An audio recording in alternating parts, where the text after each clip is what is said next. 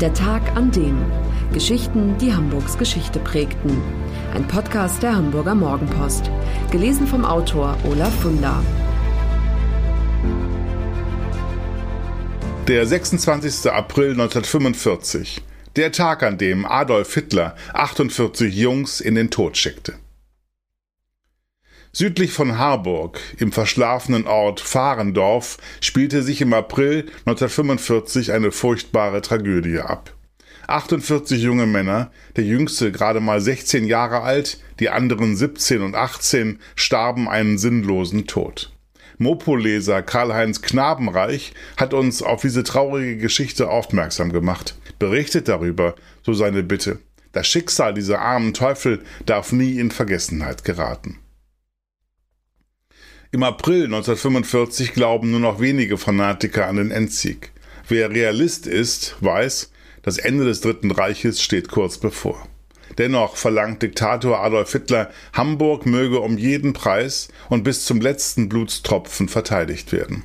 Dazu wird bereits ab 1945 südlich von Harburg eine Hauptverteidigungslinie errichtet. Überall stellen Hitlerjungen Panzersperren auf und heben Schützengräben aus. Gleichzeitig werden Jungen, die noch feucht hinter den Ohren sind, und alte Männer, die schon im Ersten Weltkrieg gedient haben, in Uniformen gesteckt, damit sie verteidigen, was nicht mehr zu verteidigen ist. Ende April 1945 stoßen britische Truppen bis nach Fahrendorf vor. Im benachbarten Sottorf richten sich die Engländer im Gasthaus Cordes ein, das es heute noch gibt.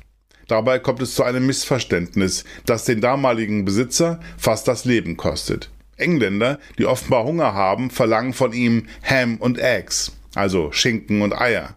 Als Alfred Cordes, der kein Englisch kann, mit Hammer und Axt zurückkehrt, wirkt das auf die Soldaten bedrohlich. Sie greifen sofort zur Waffe, doch rechtzeitig klärt sich das Missverständnis auf.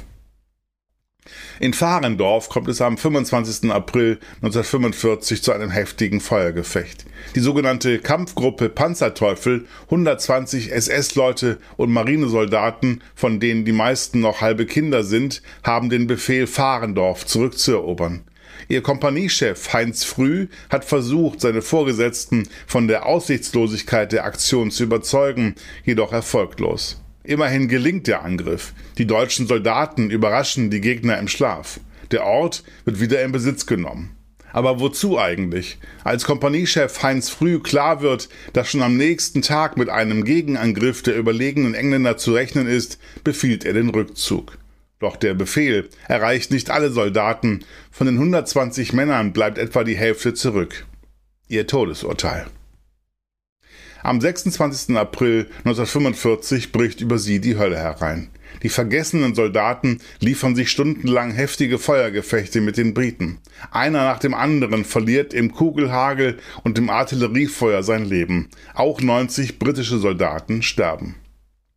Der Tod all dieser jungen Männer ist völlig sinnlos, denn nur drei Tage später, am 29. April, leiten drei mutige Männer Hamburgs Kapitulation ein.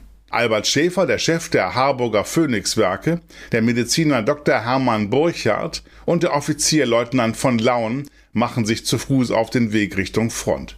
Eigentlich wollen sie die Briten nur darum bitten, die Phoenix-Werke, in denen sich ein Lazarett befindet, nicht länger mit Artillerie anzugreifen.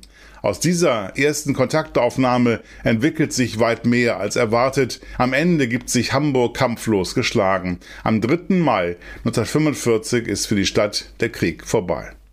Für die 48 jungen Soldaten kommt dieser Frieden jedoch ein paar Tage zu spät. Für sie wird 1946 auf dem Krähenberg in Fahrendorf ein Ehrenfriedhof angelegt. Herzzerreißend, wie sich Maria Muskowitz viele Jahre um die Pflege der Gräber kümmert. Sie ist mit ihrem Mann nach Fahrendorf in eine ehemalige Flakbaracke am Waldesrand gezogen, um ihrem Sohn Martin nahe zu sein. Er ist einer der 48 Toten. Jedes Jahr am 26. April erinnert Fahrendorf an diese grausige Geschichte. Auch Mopoleser Karl-Heinz Knabenreich besucht regelmäßig an diesem Tag den Soldatenfriedhof. Er sagt, wenn ich an den Grabsteinen vorbeigehe, denke ich, dass es mir, wäre ich nur wenige Jahre älter gewesen, genauso hätte ergehen können wie diesen armen Teufeln. Für alle, die Hamburg und Hamburgs Geschichte lieben, der Hinweis, die neue Ausgabe des historischen Magazins Unser Hamburg ist im Zeitschriftenhandel erhältlich mit 130 Seiten Stadtgeschichte, lebendig und packend erzählt für 8,95 Euro. Das war der Tag an dem Geschichten, die Hamburgs Geschichte prägten. Eine neue Folge lesen Sie jeden Sonnabend in Ihrer Mopo und hören wöchentlich einen neuen Podcast. Noch mehr Historisches aus Hamburg, wie zum Beispiel das Buch zu dieser Serie oder die Magazine Unser Hamburg, finden Sie auch online in unserem Mopo-Shop unter www.mopo-shop.de.